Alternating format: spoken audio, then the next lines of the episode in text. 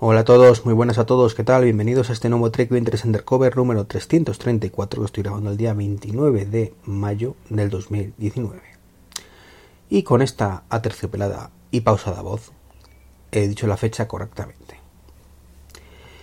Bueno, pues nada, muy buenas a todos, buenos días, buenas tardes, buenas noches, ahora ya con el ritmo habitual, después de la coñita esta de la fecha, que es que no, no acierto ni la de 3. Pues quiero grabar este podcast en plan rápido, ¿de acuerdo? Va a ser muy cortito. Eh, deciros que lo primero que vi el otro día el tráiler de Picard, bueno, el teaser tráiler de Picard, la serie que se basa en la vida de Jean-Luc Picard eh, después de, Star Trek, ¿de acuerdo? De, 20 años después de la nueva generación, o más bien 15 años después de la última intervención de, de Picard en, en Star Trek, en Nemesis concretamente. Y aunque no muestra nada, no muestra nada, o sea, se le ve retirado, eh, tal y como mm, comentaban que sucedería en el último capítulo de la nueva generación, en aquella, en todas las cosas buenas, eh, con sus viñedos y demás, y bueno, los pelos como escarpias, la verdad es que tengo muchísimas expectativas de esta serie de, de, Star Trek, como digo, la de Discovery no me gusta nada, no me gusta nada, ni creo que es muy poco Trek, ni en temática, ni en evolución de los personajes, ni en desarrollos, no sé, me chirría todo muchísimo, me chirría Discovery muchísimo. Eh, ah, no sé, no sé, no me gusta, no me gusta. Pero esta, la verdad es que, la verdad es que sí, me, gusta y mucho, o sea que estoy muy, muy, muy contento. De ese, de ese teaser, mm, espero sinceramente que la serie esté a la altura. Se estrena creo que para finales de año y lo van a emitir a través de Amazon Prime. Así que si os gusta la Star Trek del bueno, ¿vale? No la, no las guarrerías estas que están haciendo últimamente de películas y de series como Discovery y demás, bueno, pues creo que ahí puede haber un, filón con, con Picard, Star Trek Picard.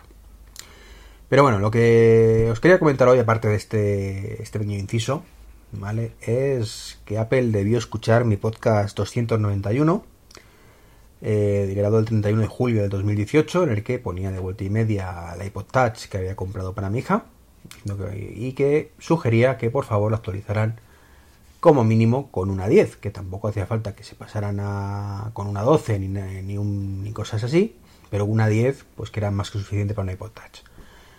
Y bueno, pues han tardado un poquito, pero me han hecho caso, ¿no? Y ayer lanzaban la actualización, la deseada actualización del iPod Touch, eh, creo que séptima generación ya, con ese A10 como principal reclamo, capaz de mover cosas como eh, ARKit, ¿de acuerdo? Para realidad aumentada y mover cositas como el FaceTime grupal, ¿de acuerdo? Que por supuesto solo se puede hacer con iPhone 7 en adelante, que es el que tiene ese A10.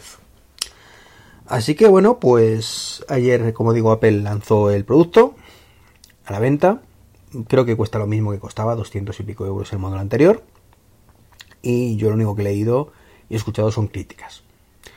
De que ya les vale, que sacar a esas alturas un iPod Touch, que sacarlo sin Face ID, sin ni siquiera Touch ID, que para eso mejor un iPhone de segunda mano, que una dice a estas alturas de la película está más que recauchutado y que ya les vale porque es ganar dinero por ganar dinero, etcétera, etcétera, etcétera. Y yo tengo que decir que, que no estoy de acuerdo con eso, o sea, las entiendo, evidentemente yo también quiero un iPod Touch por 220 euros, que tenga Face ID, que tenga 5 pulgadas, que tenga 256 GB de almacenamiento, eh, que te venga con una cámara de 12 megapíxeles em, y que tenga un chip A13 directamente. No ha salido todavía para el iPhone, pero para esto que lo pongan en A13. Pero va a ser que no, evidentemente. Estamos hablando de un producto muy de nicho. El iPod Touch es un producto muy, muy, muy de nicho no es para todos los públicos. De hecho, para un público mínimamente adulto no tiene el mínimo sentido, porque para eso tienes el iPhone. ¿Para quién tiene sentido? Pues, pues eh, como en mi caso, ¿vale? Que se lo compré a mi hija de, cuatro añitos en su momento, ahora tiene cinco, y está feliz como una perdiz. Para ella su móvil, como ya comenté en este podcast anterior, que el cable de, del iPod Touch, y lo único que me quejaba en su momento es que iba sumamente lento. Con esto encontramos un dispositivo que para niños, eso de 4, 5, 6, 7, 8 años, 9, en ese rango de 5 o 6 años de bajen, pues les puede servir perfectamente. Les puede servir perfectamente. Y lo único importante es que vaya mínimamente fluido. Que, mm, es lo que ofrece este iPod Touch. Es un, dispositivo que se va a vender poquísimo. Y Apple lo sabe. Pero evidentemente no es lo mismo venderlo mm, poquísimo con una 7 o una 8 que tenía a venderlo poquísimo con una 10. Se venderá más ahora, será un pequeño resurgir que muchos niños dirán, ah, ha salido el nuevo iPod, yo lo quiero, el iPod Touch. Entonces, también hay que tener en cuenta otro hándicap y es, eh, pongámoslo en la balanza. Evidentemente, si tuviera una 12, una pantalla más grande, un Face ID un Touch ID eh, y todo lo que pide la gente, no costaría 230 euros, ¿verdad? Me he dicho 230 a voleo, no sé lo que cuesta exactamente ahora mismo, ¿vale? Eh, anda por ahí. Costaría mejor 350, 400, una cosa así. Y la cuestión es, ¿cuántos iPod Touch se van a vender a 230 euros y cuántos se venderían, siendo mucho mejor dispositivo, a 350 o 400 euros? Pues probablemente mucho menos, aunque fuera de mejor, mejor dispositivo. ¿Por qué?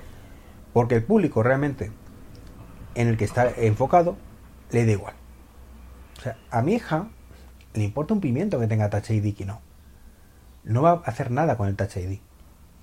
Eh, de hecho, como lo tiene siempre en casa, porque ese es otro handicap, o sea, ser un dispositivo para estar en casa, eh, las opciones de que te lo roben, etcétera, pues disminuyen, ¿vale? Eh, entonces le da igual todo eso. La pantalla es un poco pequeña, eso sí se queja de, bueno, no me importa una pantalla un poco más grande, pero le sirve. Eso es lo importante, le sirve como para lo que es. Eh, ¿De verdad creéis que se venderían muchísimos más dispositivos a 400 euros si fuera más grande la pantalla? Mm, yo sinceramente creo que no. Y creo que Apple ha pensado que no. Y por eso han tomado esta decisión de vamos a hacer caso a Iván, al Treki, ¿vale? Eh, que nos ha dado la clave, vamos a poner una 10. Y con eso pues tiramos otros 3, 4, 5 años con el iPod Touch hasta que se quede obsoleto una vez más. Es un tema de compromiso, de lo saco porque ya tocaba. De hecho, ya dije en su momento que iban con un año retraso ya con respecto al podcast este prácticamente. Y, bueno, pues, pues yo contento con, la novedad. O sea, mm, más que nada, daba el iPod Touch por perdido sinceramente. Creo que, creo, creía que era un producto que no iban a renovar ya más. Lo iban a retirar del mercado y me daba pena, porque, ya digo, para un niño es un producto genial. Eh, y ahora lo único que pienso es pues que dentro de unos añitos, ¿de acuerdo? Pues a lo mejor lo volveré a renovar. Y este que a mi hija, pues eh, se le quedará pequeño a lo mejor en 3-4 años, que dirá, oye, que esto ya va pedales, va más a pedales de lo que soy capaz de soportar, que ya es que, es que ya va a pedales según se lo ha salido de la caja, eh, pues comprar el otro y ya está. Porque evidentemente mm, yo estoy encantadísimo de que mi hija tenga un iPhone en su momento. No soy de esos padres que dicen, yo no le compraré un móvil a mi hijo hasta que no tenga 16 años. No, no, yo a mi hija le compraré el móvil o heredará el móvil pues en cuanto tenga edad para tener un móvil. Ya está. Que yo lo planteo desde el punto de vista de unos 10, 11 años. Incluso 9, en algún caso, depende cómo la vea. Entonces, pues yo le digo que a lo mejor dentro de 4 años le compro un móvil, o a lo mejor se le cacharra este o tal, y dentro de 2 años, pues le, lo tenemos que renovar por un iPod Touch de, de nueva generación.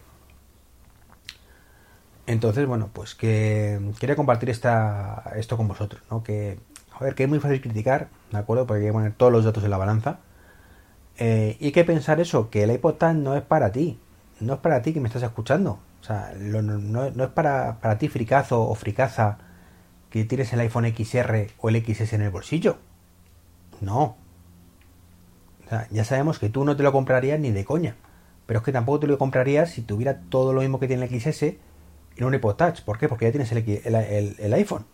Entonces, eh, pongámonos en el público objetivo.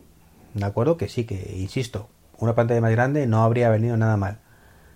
Pero, joder, mm, ¿para qué utiliza el, iPod un niño? Para escuchar música, ¿vale? Para ver vídeos de YouTube, para jugar a juegos.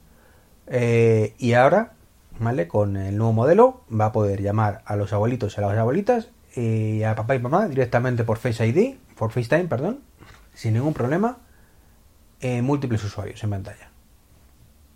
Ya está, cubre todos los requisitos de cualquier persona a la que está destinado un iPod Touch. Entonces, de verdad, es un producto que está genial.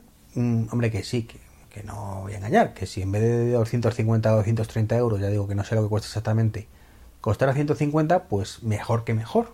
Pero mm, mm, sabéis por dónde voy, ¿no? No se lo podemos pedir para salvarlo. Bueno, pues esto es un poquito lo que lo que os quería comentar hoy, ¿de acuerdo? La semana que viene espero volver a grabar y a ver si poco a poco, bueno, lo de siempre. Que, que mi pimi poco a poco espero volver a recuperar el ritmo, y luego nunca lo hago porque no me da la vida. Así que nada, un saludito y hasta el próximo podcast.